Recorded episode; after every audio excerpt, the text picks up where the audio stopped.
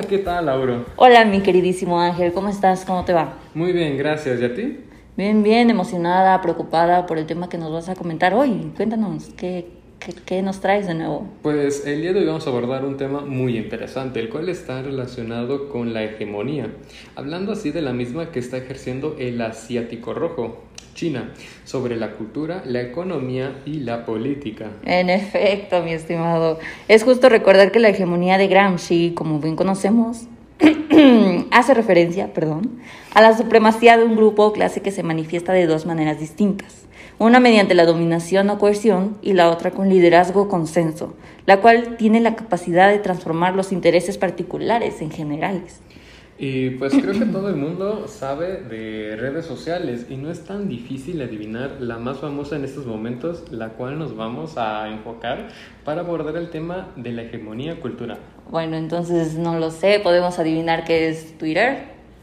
No, muy cerca, pero no, no es Twitter. Bueno, a ver, ¿qué, qué, qué aplicación está ahorita mucho influyendo en adolescentes? Creo que es TikTok, ¿no? Así es, en efecto, es TikTok. Creo que esta red social ha estado, no solamente lo pienso yo, lo piensa mucha gente que ha estado presente en tanto niños, adultos y más que nada en adolescentes, siendo que los videos que se muestran al deslizar fluyen información en tan poco tiempo, un minuto, 30 segundos e incluso hasta 15, lo que no se compara a lo que normalmente es una clase de dos horas, tres horas, en la que los alumnos dicen, ay, por favor, que ya acabe esto, ya no quiero estar aquí, y les da hambre y se quieren ir, ¿no? Entonces, este, pero te tengo una pregunta, ¿cómo es que TikTok ha influenciado en la hegemonía? Creo que eso sí sería bastante interesante y peculiar de escuchar. Pues muy bien, haciendo referencia a esta parte de lo cultural en cuanto a TikTok, pues justamente como lo mencionabas, ¿no? Que la gran información que está fluyendo a través de esta plataforma de unos cuantos eh, segundos o incluso minutos ha hecho que muchos estudiantes ocurran a esta plataforma para poder hacer sus trabajos de investigación o para obtener algún dato por ahí curiosito o extra al respecto que están investigando algo, ¿no?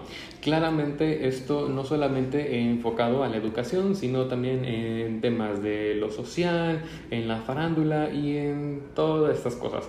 Pero lo importante aquí es que está influyendo en su cultura, en cómo están percibiendo la información, cómo la analizan y lo más importante, de dónde la están obteniendo, de TikTok. Sí, es cierto. De hecho, de acuerdo, recuerdo que se había visto en las noticias que Estados Unidos había planteado la opción de prohibir la aplicación por la gran influencia y por la gran captación de datos e información a los ciudadanos, como, como sus comportamientos y ahora que se puso los nuevos estilos de vida. Y sí, es, es a lo que me refiero con el claro ejercicio de la hegemonía cultural de China. Pues eh, estaba muy preocupado Estados Unidos por la información de sus usuarios que estaba siendo recabada por la misma plataforma que es de origen chino. Por lo tanto, todos sus servidores, todo su uso está destinado a la misma. Y muchos dirán, bueno, eh, ¿qué, ¿qué, importa que TikTok tenga mi información personal, ¿no? mi, mi edad, mis gustos? Pero es que esta información se la venden a las personas que están en las empresas y que te venden productos para después. Y ahí es cuando ya tu información empieza a figurar con cierto grado de valor. Pero no nos detengamos solamente aquí, ya que también hay que hablar del aspecto económico y político que está imponiendo una gran presencia en cuanto a China. Exacto, creo que China ha estado utilizando, y todos lo sabemos, diversas estrategias para aumentar su influencia económica en el mundo. Y algunos de los puntos en los cuales se incluyen está la inversión en infraestructura. Creo que China ha estado invirtiendo en proyectos y se ha demostrado que son proyectos de infraestructura en países de todo el mundo, en especial en países de desarrollo, a través de iniciativas como la iniciativa del cinturón y la ruta de seda. China ha estado construyendo puertos, carreteras, ferrocarriles y otros proyectos de infraestructura para conectar con el país de otras partes del mundo. Estos proyectos son financiados por el Banco de Desarrollo de China y, obviamente, y otros bancos de China, otros bancos chinos, pues y han sido criticados por algunos por ser opacos y por, tener a los, por poner a los países en desarrollo en una situación de deuda. Eh, en el segundo punto nos encontramos que también eh, tienen exportación de bienes manufacturados. China es uno de los mayores exportadores del mundo y eso lo sabemos, pues han estado exportando bienes manufacturados a precios bajos durante muchas décadas. Esto ha hecho que los productos chinos sean atractivos para los consumidores de todo el mundo, lo que a lo que ha aumentado su influencia económica de China. ¿Sabes? Y no sé si te has dado cuenta que en los productos luego abajo viene así de hecho en China. Claramente. en su inversión en empresas extranjeras, como tercer punto, tenemos que China ha estado invirtiendo en empresas extranjeras para obtener acceso a la tecnología y conocimientos especializados. Claramente ha ayudado a China a desarrollar sus propias capacidades en áreas como la tecnología de la información y de la inteligencia artificial igual sabes que nosotros podemos hacer algo y ellos lo harán diez veces mejor, más que nosotros, ¿no? Como cuarto punto y último tenemos la creación de acuerdos comerciales, pues China ha estado firmando acuerdos comerciales con otros países, como el Acuerdo Integral y Progresivo de la Asociación Transpacífico, CPTPP, para aumentar su acceso a mercados extranjeros y reducir las barreras comerciales para sus exportaciones. Me parece sumamente importante conocer estos cuatro puntos principales que acabas de abordar, ¿no? Por los cuales el gigante asiático está haciendo presencia en el campo económico internacional. Ahora, Auro, en cuanto a la esfera política, nos encontramos que entre algunas de sus estrategias destacan la diplomacia. China ha estado llevando a cabo una intensa diplomacia a nivel global, estableciendo relaciones bilaterales y multilaterales con otros países especialmente con aquellos que son ricos en recursos naturales o que tienen una posición estratégica importante. Asimismo, ha establecido un gran número de embajadas en todo el mundo y ha, ha estado intensificando su participación en foros internacionales como las Naciones Unidas. Otro punto es la inversión, que bueno, ya como lo estabas abordando, China ha estado invirtiendo en proyectos de infraestructura y en empresas en todo el mundo, a través de la iniciativa del cinturón y la ruta de la seda. Esta inversión le ha dado a China una mayor influencia en muchos países, especialmente en aquellos que han aceptado préstamos chinos para financiar estos proyectos y a lo que a su vez conlleva a lo que ya nos dijiste, una deuda con el mismo. Y por último tenemos la propaganda y medios de comunicación, que esto podría conectarse con lo primero que estábamos discutiendo, que la hegemonía cultural con TikTok. ¿no? Ya que pues China ha estado utilizando los medios de comunicación y la propaganda para difundir su visión del mundo y ganar simpatizantes en todo el mundo. Esto incluye eh, a su vez creación de medios de comunicación como Xinhua, no sé si has escuchado por ahí, que se ha estado volviendo eh, bastante conocido, y así como la promoción de la cultura y los valores chinos a través del Instituto Confucio y otros programas. Recordamos que Confucio era uno de los grandes pensadores chinos. Por primera vez en un país, creo que en vías de desarrollo, un país oriental además, eh, parece tener opciones reales de liderazgo. China acabará por imponerse y eso lo sabemos y lo hará gracias a una estrategia minuciosamente prediseñada que inunda lo político, lo económico y sobre todo y más que nada lo cultural. Estos tres ejes serán lo que marquen el ritmo del discurso, pasando así de estar en un mundo multipolar a uno bipolar, con el decadente Estados Unidos y la emergida China. Claramente, es posible considerar a China como un potencial reemplazo para los Estados Unidos. Esto afirma China porque demuestra tener las capacidades no solamente materiales, sino también ideológicas para competir por la hegemonía global, que como ya lo mencionaste, Estados Unidos ahorita anda en decadencia por la crisis de su dólar y la economía, que mira que no la están pasando para nada bien.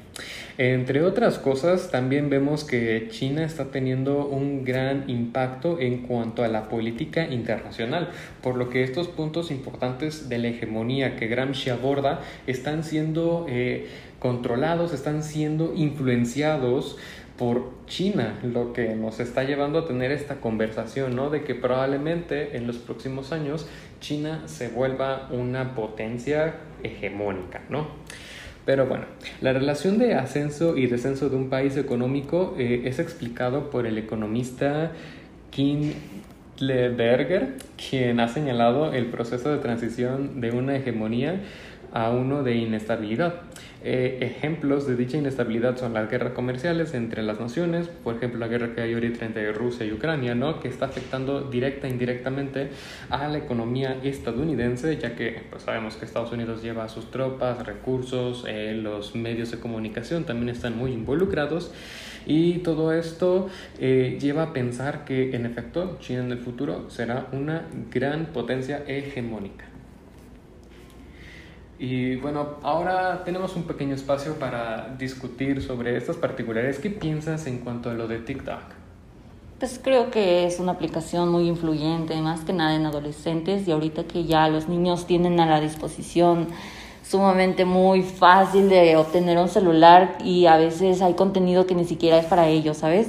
Y creo que eso los hace vulnerables y más que nada a que se comporten de cierta manera, a que sean, a veces sean groseros, sean egoístas, en vez de que, pues, se ha visto que muchas personas se han vuelto, ahora sí que lo principal, se han vuelto adictas a los videojuegos, a jugar en computadora, a jugar en los... En los ¿cómo se llama? en las consolas. En las consolas, sí, eso, este, se me había olvidado, perdón. Este, y a veces no quieren dejarlo y empiezan a contestar mal, golpean a sus mamás que les dicen, ya deja eso, por favor. Si lo dejas, te voy a dar un poco más de rato mañana, ¿no? Y ellos dicen, no, es que no quiero esto, quién sabe lo Y en esos videos en los que se han difundido, igual también va lo que es la violencia animal. Por ejemplo, ahorita se está haciendo, se está haciendo viral un caso de un gatito en una licuadora que viene de proveniencia asiática. Un gatito en el cual está dentro de la licuadora y la persona que lo metió ahí prende la licuadora y pues pasa lo que no nos gustaría ni siquiera ver, ¿sabes? Yo como amante de los animales y en especial de los gatos fue algo demasiado... No lo he visto, claramente. Me da, me da miedo, me da cosa verlo porque no me gusta pero sí. Wow. Ese contenido, perdón, ah, perdón. no, no, no, sí, sí. Ese contenido llega a manos de niños y creo que es muy difícil de que digan, no, esto está mal y en cambio proceden a seguir a los pasos, ¿sabes? se ha demostrado también en videos de TikTok difundido que hay niños en los que piensan que los animales son juguetes y que no sienten y que muchas cosas. Y es bastante interesante porque justamente lo que dices lo puedo relacionar con la gran diferencia de información y de contenido que se muestra en la plataforma de TikTok para este lado del mundo, para Occidente, a comparación de cómo es en la propia China, ya que eh, muchos videos e información de visitantes que han ido a China han demostrado, han visibilizado esto que en sus TikToks aparecen cosas eh, de historia, de economía, de eh, astronomía, de salud, de muchas otras cosas. Y a nosotros que nos aparecen, nos aparecen este tipo de videos que nos comentas. Yo la verdad es que no lo he visto, pero también luego salen videos de retos o de canciones o de cosas sin mucho sentido. Entonces podríamos también analizarlo como que fuera el, este, ¿cómo te lo explico? El, el, el nuevo opio de de, de, China hacia, hacia el mundo, ¿no? Mandando este control para que su población solamente tenga este conocimiento y mientras del otro lado del mundo se esté llenando de puras cosas que, bueno, nos entretienen, pero no nos enriquecen. Y bueno, uh, por el momento me gustaría decir que ha sido una charla bastante eh, amena, ¿no? Hablamos de diferentes cosas, el aspecto económico, cultural, el político. Y pues no sé si tengas algunas conclusiones. Mm, no, no tengo ninguna conclusión. ¿Sabes de qué nos faltó hablar? De la religión. La religión. En el ámbito religioso. El ámbito religioso. Bueno, pues a ver, ¿cómo, ¿cómo, tocamos el ámbito religioso en cuanto... ¿Sabes qué? Ahorita en TikTok ha estado también, se ha difundido la imagen de que han encontrado una nueva Biblia de hace muchos años en lo que ahorita lo que conocemos por la Biblia se, se ha modificado y varias cosas que están en la Biblia que nosotros conocemos ahorita, la mayoría no son verdad. Por ejemplo, de que Jesús resucitó a los tres días. O de que era, hijo, y era un hijo mandado por, por Dios. Pero igual esta, esta, esto que nos comentas es de la, de la religión cristiana, ¿no? Religión este, diferente a la que hay en China. Por ejemplo, en China el budismo eh, es la, la, religión más predominante. Entonces, eh, pues también con esto que te digo de las ideas de Confucio, también creo que es cierto que el budismo ha estado también presente poco a poco en nosotros. Y bueno, pues el, el, tiempo aquí se nos, se nos está yendo y nos encontramos otro día para seguir platicando. ¿Qué te parece? Claro que sí, mi estimado. Avanzaremos y alargaremos otra vez la plática, pero ahora sí metiendo otros temas de los cuales podrían ser interesantes para nuestros escuchas. Perfecto, entonces hasta luego, Auro. Hasta luego, mi queridísimo Ángel.